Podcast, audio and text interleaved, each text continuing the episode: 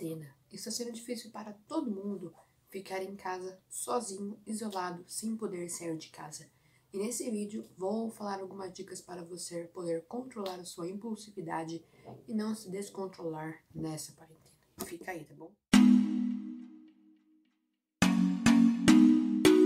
A primeira dica que vários psicólogos e neuropsicólogos que entendem da mente, da tática de respiração, a primeira dica é respire e faça a estratégia de respiração.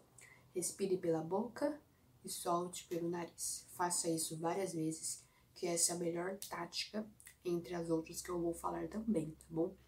Tente se controlar é, por forma da respiração. Assim, você vai não ter problemas nessa quarentena, tá bom?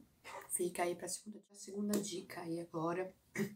É uma das que eu mais fa faço também tem um site aí que é o exercício do sapo. O que é esse exercício do sapo, Matheus? O exercício do sapo é assim: são vários áudios para você poder observar, saber o que está ao seu redor, sem é, se mexer e sem prestar atenção em outras coisas. Isso também é muito recomendado nas avaliações psicológicas. Quarta dica que, que tem a ver com a terceira, que é a estratégia do sapo, tá bom? Tente ficar deitado na sua cama prestando atenção nos barulhos que vêm ao seu redor.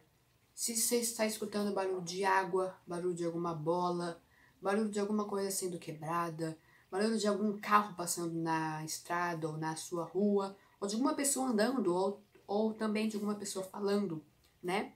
É, isso você vai melhorar seu foco e sua atenção, que também pode te ajudar nas aulas online. Galera, a quinta dica para, para você melhorar sua atenção e foco na aula online. Façam exercícios pedidos da, na escola.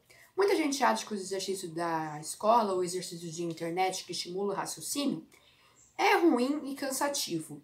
Realmente é.